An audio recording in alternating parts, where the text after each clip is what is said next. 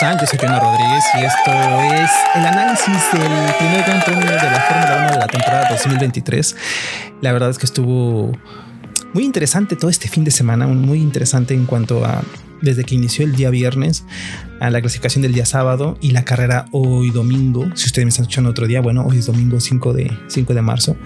Ya este año está, está muy rápido, güey. Está muy, muy, muy rápido. La verdad está, está volando. Pero la verdad es que estoy satisfecho con lo que vi este fin de semana dentro de la Fórmula 1. Como lo digo, fue un fin de semana que se vieron equipos que se consolidaron, que dijimos, ok, este equipo, mm, bueno, sí, están fuertes. Este equipo se consolidó. Estos pilotos dieron un paso adelante. Estos equipos realmente tienen que trabajar mucho. Y la verdad es que el fin de semana nos dio como otra perspectiva de lo que habíamos visto también en, en las prácticas hace dos semanas de que iba a ser algo muy diferente. Obviamente en las prácticas hace, hace, unas, hace unos días, pues nos dimos cuenta que había equipos que tenían que trabajar en cierto tipo de cosas. Mercedes parece que no sabe hacia dónde va. Creo que el ser el equipo innovador, querer, querer ser ese equipo innovador, le provocó un problema, un problema de soberbia. Yo lo llamo así. Lamentablemente esa soberbia lo está llevando hacia un camino que no sabes a dónde es. Como un güey, no mames, no hacia allá. Hasta yo quiero ser el innovador de, la Fórmula 1, yo quiero ser el estandarte de la Fórmula 1. Pero en esta nueva era ya hay un modelo de auto que lo marcó.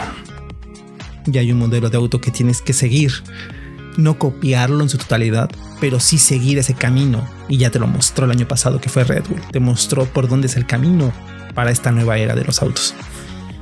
Lamentablemente, este fin de semana del primer, del primer Gran Premio, pues nos caímos muchos a la realidad de que hay equipos que sí prometen y que prometían, pero que en realidad no tienen tanta potencial y que hay equipos que sí, bueno, un solo equipo que sí tiene ese potencial. Hablemos de la carrera. La carrera en general, la verdad es que incluso la estrategia de, de los equipos empezaron desde el día sábado en la clasificación. Y estoy hablando de Red Bull y Ferrari. Como lo dije en el programa pasado, Ferrari puede llevarse la pole position del día sábado porque es un auto muy veloz en recta. Pero la clave está en tener una tanda larga fuerte, que es la simulación de carrera, que lo practicas normalmente en la práctica número 2 de, de los viernes, porque es el mismo horario que vas a tener el domingo de la carrera. Entonces es una simulación mucho más cercana a la realidad. Y lamentablemente, pues Ferrari sí mostró que no tenía esa, esa consistencia. Pero por ahí se estaba sumando un equipo y que nadie estaba poniendo mucha atención. O sea, sí se estaba poniendo atención porque todos sabíamos que Aston Martin con Fernando Alonso pues sí estaban fuertes, pero no a tal grado de lo que vimos el día de hoy. No creo que veamos eh, a un Aston Martin luchando por, por ser campeón junto con Red Bull. No creo que pase eso. Pero sí vamos a ver un Aston Martin que cada vez que Ferrari o Mercedes se equivoquen, ahí va a estar presente. Va a estar presente Fernando Alonso y Lance Stroll. Porque aunque lo, de, lo muchísimo porque es el hijo del patrón, porque eh, tiene el asiento comprado, el chico, el chico tiene potencial. El chico hoy domingo con una microcirugía que se hizo hace dos semanas por una lesión en la muñeca las manos es lo esencial en un piloto. Y con esa mini cirugía llevó el auto hasta el sexto lugar, con un rendimiento muy fuerte. Ahora imaginemos dentro de dos semanas en Jeddah, en Arabia Saudita, con esa muñeca casi en su totalidad sanada, pues obviamente vas a tener un piloto peleando también ahí mismo. Entonces, es algo de, admirarse en ese sentido este fin de semana, como lo digo, la estrategia comenzó incluso desde el día sábado con, con, los compuestos que tuvimos el compuesto C1, C2 y C3. Explico, C1 son las llantas más gruesas, las llantas blancas.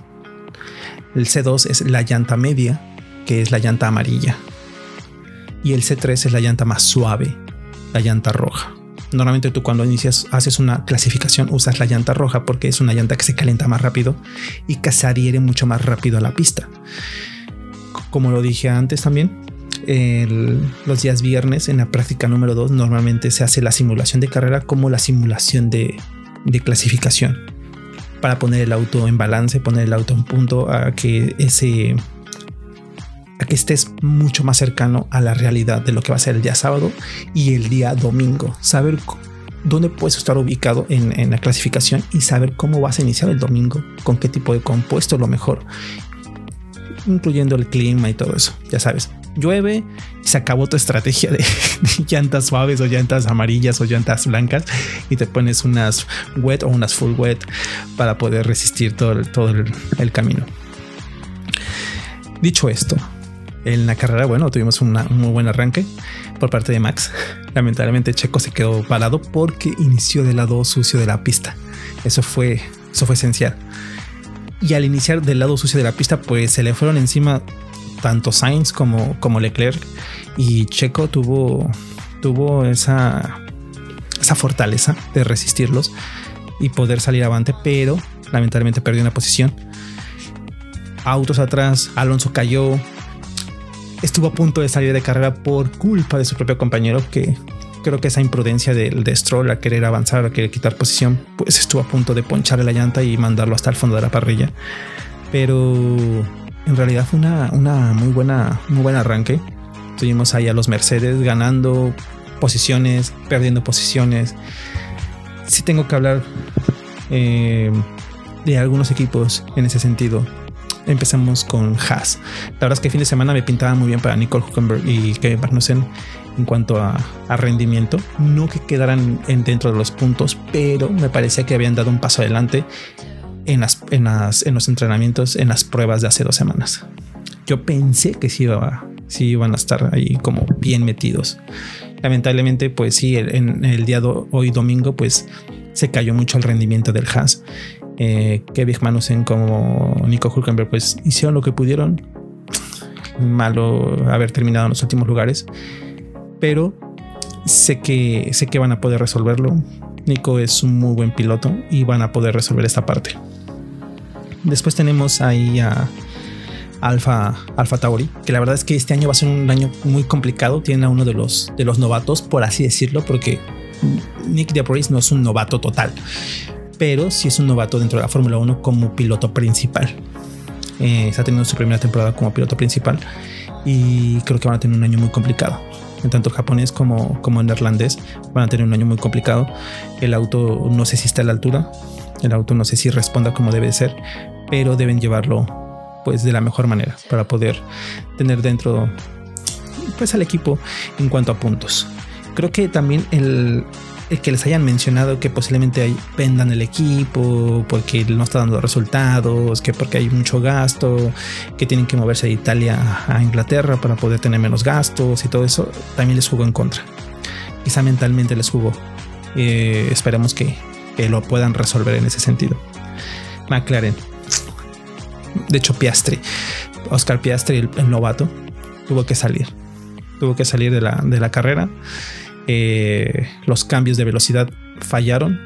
De hecho, pensaron que había un problema con el, con el volante. Lo cambiaron y pues se dieron cuenta que no, que en realidad el auto estaba, estaba roto, por así decirlo. Después tuvimos a, a Lando Norris igual, con problemas.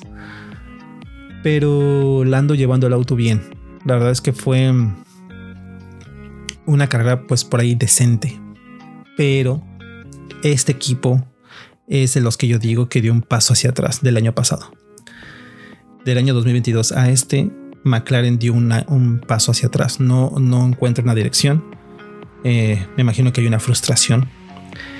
Y yo podría decir que Norris, en ese sentido, eh, puede estar viendo sus últimos, su última temporada o por lo menos sus dos últimas temporadas dentro de McLaren, porque el chico va a querer salir. El chico tiene potencial para ser campeón del mundo, es muy joven, pero no tienes un auto competitivo. Entonces, creo que él, puede buscar salir del equipo en la próxima temporada o en la que sigue. Pero McLaren tiene que ponerse las, las pilas y saber de qué manera poder manejar esta, esta situación. Williams con Albon y con Logan Sargent. Logan Sargent me, dio una muy buena impresión, igual que Albon. Tiene un auto que es el peor de la parrilla para, para mí en, ese sentido, pero que están haciendo muy buen trabajo. Albon es muy buen piloto, entiende ese motor, sabe cómo desarrollarlo, sabe cómo balancear su auto. Y Logan Sargent, para ser un novato, entendió y supo llevar el, carro de la mejor manera. En ese sentido, eh, para mí es una de las sorpresas de este fin de semana. Una de las sorpresas. Eh, no, no creo, no lo pongo como el piloto del día Logan Sargent, el piloto estadounidense, pero sí lo pongo como una de las sorpresas para mí. Eh, porque no conoces tanto, no tienes esa, esa experiencia dentro de la Fórmula 1 y él pues nos achicó. El chico supo hacerla, el chico supo realmente afrontarlo de la mejor manera. Pues tuvimos a los Alfa Romeo que Shaw y Valtteri Bottas que son pilotos que son buenos, que tienen un auto decente, pero creo que van a ir, van a ir mejorando dentro de la, de la temporada. Eh, este gran premio, como les digo, no, no, no determina cómo va a ser todo el año pero sí determina por lo menos qué equipos se pueden consolidar, qué equipos pueden desarrollar. Me parece que Alfa Romeo puede desarrollar mucho en ciertas pistas. Incluso en, Italia, para mí Alfa Romeo es donde va, a destacar mucho, pistas muy rápidas, va a destacar demasiado. Aquí en, en Bahrein, pues es una pista mucho más neutral, pero no lo descarto. Alfa Romeo no descarto que tenga un muy buen año. Es un, aparte tienes a Botas. Botas es un muy buen piloto.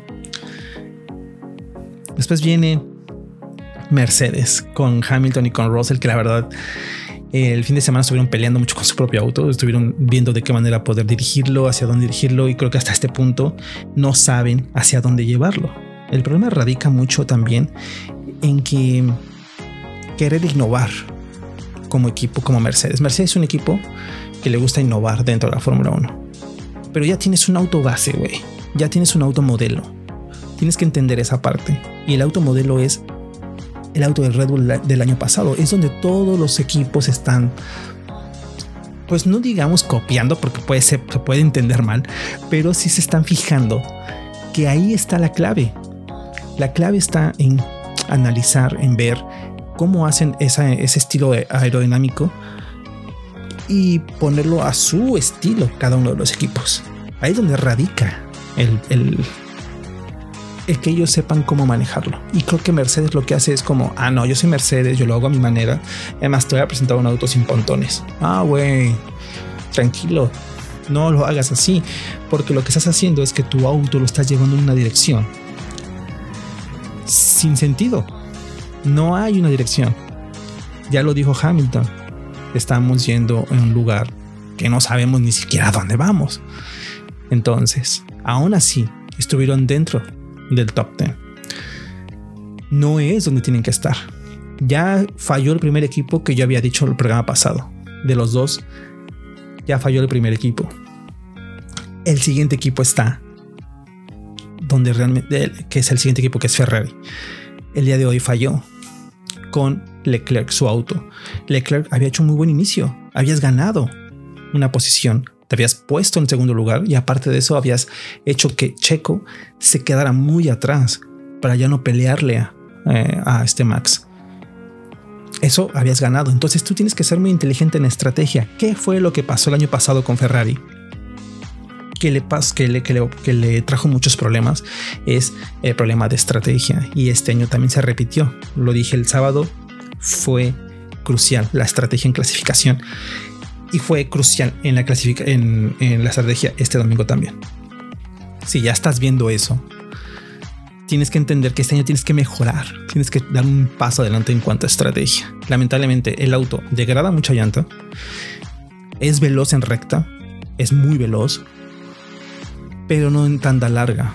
El auto se iba a caer en cualquier momento. El auto se rompió al final y Sainz también tenía ese problema, tenía ese miedo de que el auto se rompiera en cualquier momento, porque si ya falló uno, te puede pasar a ti, que fue lo que, sucedió el año pasado con, con, Red Bull.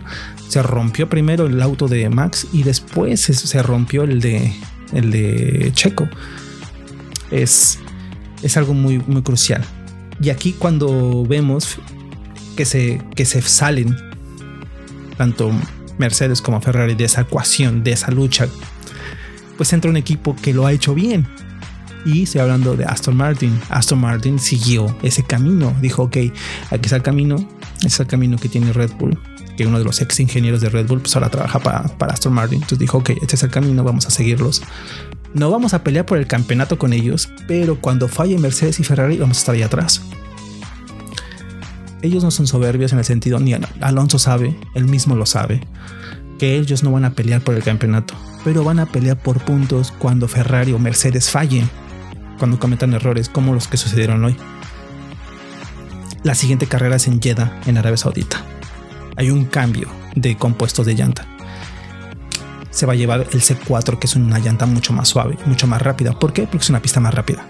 A haber cambio de, alerones posiblemente, algunas, algunos ajustes y el auto va a cambiar para todos. La pole position el año pasado la hizo Checo Pérez en esta pista.